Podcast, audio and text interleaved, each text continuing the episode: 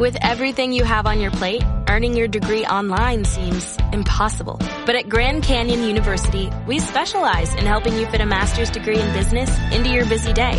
Your graduation team, led by your own GCU counselor, provides you with the personal support you need to succeed.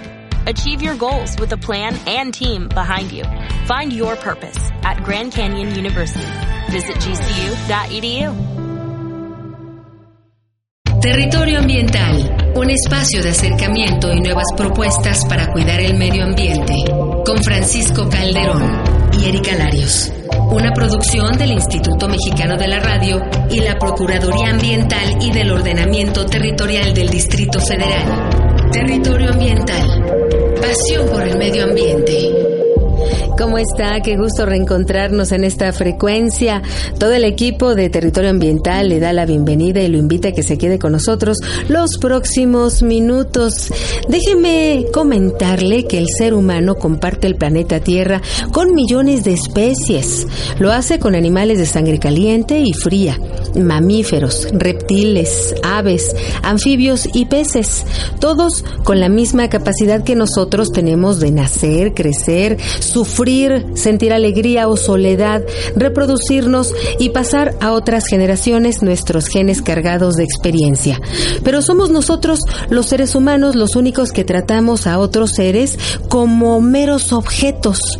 Perros y gatos son animales que han acompañado al ser humano desde la antigüedad, al punto de depender casi completamente de nosotros.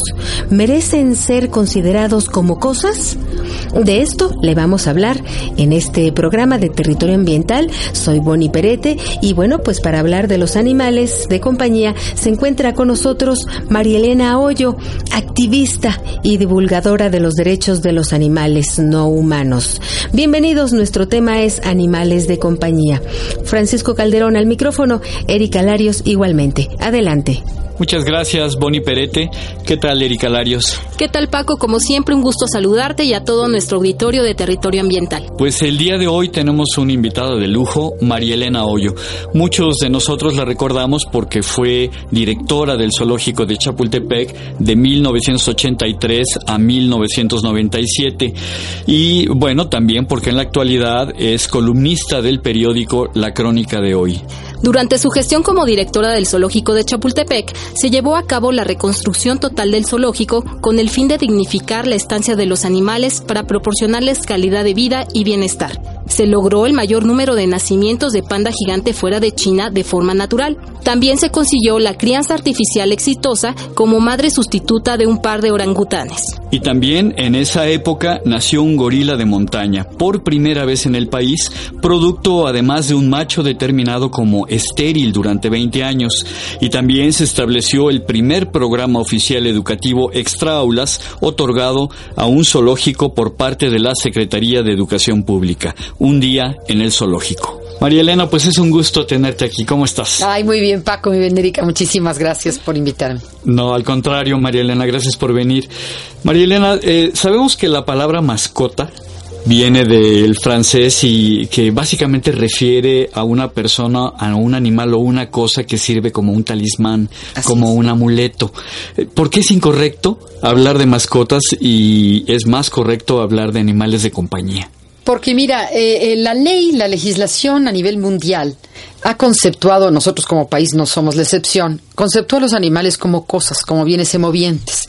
Si nosotros buscamos traducir la palabra pet en inglés como mascota aquí, ya se acepta que se refiere a animales, pero en origen la palabra refería a un objeto de buena suerte. Entonces, si nosotros queremos quitar a los animales del concepto de cosas, no les podemos llamar objetos de buena suerte. Entonces, además, llamándoles animales de compañía, estamos indicando el nivel de independencia como individuos de respeto que merecen. Son nuestros compañeros, no son nuestras cosas, nuestras propiedades, somos custodios en tal caso de ellos, pero hasta ahí. María Elena, en este sentido, bueno, el Código Civil Federal los considera así como bienes materiales a los animales. Sin embargo, leyes como la LEGEPA o la misma Ley de Protección a los Animales ya los consideran a los animales como seres sensibles y, y se les sanciona el maltrato que sufren. En este sentido, ¿hay algún intento serio por modificar la normatividad que considera a los animales como cosas? Mira, tal como así como cosas, yo no he conocido que algún legislador presente una iniciativa para retirarlos del concepto de bienes semovientes o mostrencos, ¿no? Muchas, veces cuando los abandonan así los llaman. Entonces, de los bienes semovientes que son, yo no he encontrado ninguna iniciativa legislativa ni a nivel local ni a nivel federal que vaya buscando ese sentido. He encontrado muchísimas legislaciones de gran avanzado, unas que inclusive están en la cocina de las asambleas o de las cámaras, ¿verdad? Este, que están esperando ya darles una certeza en la protección, respeto y bienestar de los animales. Ya inclusive se utilizan palabras de, de, de avanzada para, para tratar así a los animales, sin embargo, no suben a la Constitución, que es de donde tendríamos que bajar, para otorgarles. La única que supe hace muchos años, cuando yo ejercía de madre sustituta de un par de orangutanes, pues me fijaba en todo lo que venía de los primates mayores, ¿no? Y entonces supe que en Alemania intentaron sacar a los grandes primates para considerarlos semihumanos y darles un tratamiento como tal legislativo. No avanzó, ahí se quedó. Es el único intento que he visto muy focalizado en una determinadas especies, pero hasta ahí. México no ha sido este, de ninguna manera cortés en ese aspecto, ¿no? Lo, lo, intentas hacer con los legisladores y te dan muchas facilidades para hacer unas cosas, pero te paran ahí, ¿no? Hay dos cosas que nunca podremos, no hemos podido lograr superar en la ley de protección, tanto la local como en los estados, que es, por ejemplo, que el maltrato se incluya, por ejemplo, en, la, en los toros o en los gallos de pelea, o en, eso todavía como que hay, hay mucho legislador dedicado a esas prácticas y por eso no podemos penetrar. Entonces sí hay una, una discreción para dar trato a los animales. Inclusive en la misma vida silvestre no es lo mismo el animal carismático o el animal en vías de extinción que el pobre pécari que ahí anda luchando por sobrevivir o el pobre venadito con la blanca, ¿no? Entonces, Mariana, comentas eh, sobre la vida silvestre, sobre los animales silvestres. Sabemos que después de la pérdida del hábitat donde viven estos animales, el tráfico de especies exóticas es eh, pues una importante causa de su extinción. ¿Es conveniente tener animales de compañía exóticos? No, no, no, para nada. Yo fuera de animales de compañía que sean perros y gatos, mira, con dificultades algún canario, ¿no? Porque bueno, el canario sabemos que no puede sobrevivir, el canario que conocemos comúnmente no puede sobrevivir en la vida, en la vida libre, pero yo no recomiendo más que como animales de compañía exclusivamente perros y gatos, que ellos mismos nos seleccionaron, sobre todo los perros, nos seleccionaron a nosotros, los humanos, para ser nuestros compañeros. México en lo particular ha hecho leyes muy fuertes para evitar con ello porque ha prohibido la importación, exportación y reexportación de esos animales uh -huh. y eso ha combatido un poquito, no ha terminado, pero sí ha combatido un poquito ese tráfico. ¿Podrías decirnos cuáles son las obligaciones que adquieren las personas que deciden ser dueños de algún animal de compañía? Mira, más que obligaciones yo lo llamaría un compromiso, un compromiso que nos da ciertas responsabilidades y también muchos derechos. El derecho a ser feliz con un animal es verdaderamente la locura. Quien tenga un animal en casa no me va a, no, no, va a negar lo que yo estoy diciendo, esa, esa, ese contacto con la naturaleza, ese contacto con la lealtad, con el amor, con el agradecimiento, es una enseñanza increíble. Entonces yo lo llamaría más bien un compromiso que debe comenzar entendiendo cuál es el animal que tú eres capaz de tener bajo tu custodia hasta el fin de sus días. Esto es, si un perro vive de 17, 21, 26 años, que ya no están durando mucho, bueno, sábete lo que tu compromiso va a ser ese, y que las vacaciones, y que los días de descanso, y que ellos no saben de días de descanso, de navidades, ellos necesitan todo el día tu cariño, necesitan tu atención para salir a hacer sus necesidades, que los limpies, que los mantengas sociables, que les des adecuadamente de comer. Se enferman. Se enferman, tienen que, y además tienen que tener una medicina preventiva. Entonces el compromiso implica eh, dedicación, implica responsabilidad y implica gastos, ¿no? Inversión le llamo yo. Claro. En ese sentido, y hablando de este compromiso, ¿por qué es tan importante adoptar y no comprar animales de compañía? ¿Qué hay detrás de los perritos y, los gatitos que se venden en los tianguis, en los bajopuentes, en los mercados y en las calles de la Ciudad de México? Hay una infamia verdadera, un abuso indescriptible, hay una explotación de las hembras que cuando uno las ve y dices, no puede ser que las hayan explotado hasta el grado de dejarlas prácticamente en los huesos, si no es que en los huesos, ¿verdad? Entonces, eh, de ahí salen los cachorritos y, salen a la calle y salen siempre enfermos. Se acaba de hacer un operativo en donde la PAOT precisamente tuvo una participación muy destacada en Perisur, en donde de, de, de 83 animales se pudieron rescatar 24 en una organización y 7 en otra, porque los otros se les, fueron, les tuvieron que devolver estas, estos personajes, y todos presentaban enfermedades delicadas, infecciosas. María Elena, para muchos los zoológicos se han convertido en la única opción que permite conocer diversas especies animales en un solo sitio. Sin embargo, en la actualidad se están volviendo cuestionable su existencia. ¿Qué piensas de ellos? ¿Cuál es tu postura? Mira, no es la única opción que hay para la conservación, por supuesto que no. En nuestro país inclusive son las áreas naturales protegidas y en cada país hay áreas eh, reservadas para la conservación. Son una de las herramientas para conservar o para educar también a la gente y también para que se conozca todo lo que hay detrás de ese tipo de fauna.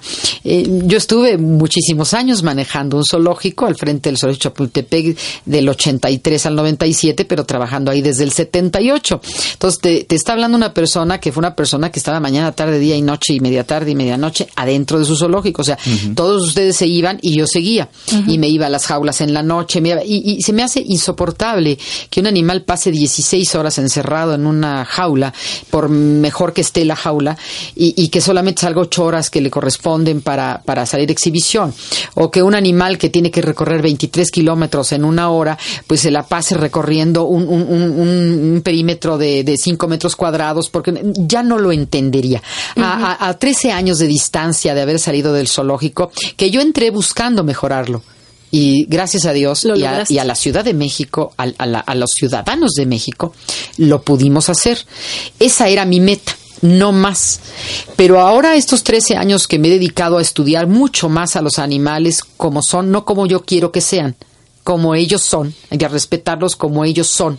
Mi posición ha cambiado, he madurado enormemente al respecto y yo no me entendería dentro de un zoológico ahora, ni tampoco entendería promover un zoológico. Si en este momento yo tuviera una varita mágica y me dijeran qué quieres hacer con los zoológicos, es desaparecerlos. María Elena, pues ha sido una charla en verdad Ay, fascinante ay, y te agradecemos mucho que hayas estado con nosotros en Territorio Ambiental, al este programa que hacemos la PAOT y el IMER juntos y pues te agradezco mucho, Erika. Al contrario, los felicito muchísimo por dar este espacio al ambiente. Muchísimas gracias a ti, Erika, y a ti, Paco. Muchas gracias por su hospitalidad y por su amabilidad. Gracias por tu presencia, gracias, Paco. Muchas gracias, Boni Perete.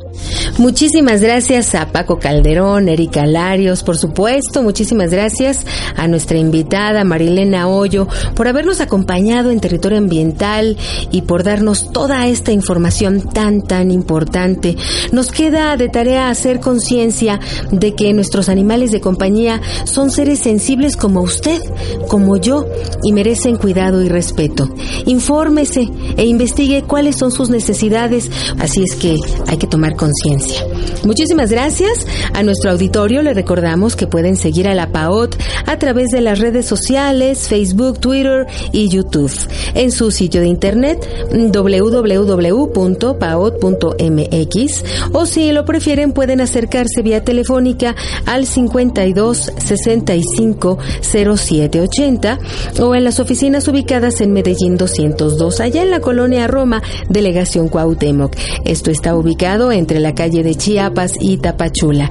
Los esperamos en la próxima emisión de Territorio Ambiental, Por el Medio Ambiente. Soy Boni Perete. Hasta la próxima. Territorio Ambiental, un espacio de acercamiento y nuevas propuestas para cuidar el medio ambiente. Con Francisco Calderón y Erika Larios. Una producción del Instituto Mexicano de la Radio y la Procuraduría Ambiental y del Ordenamiento Territorial del Distrito Federal. Territorio Ambiental. Pasión por el medio ambiente.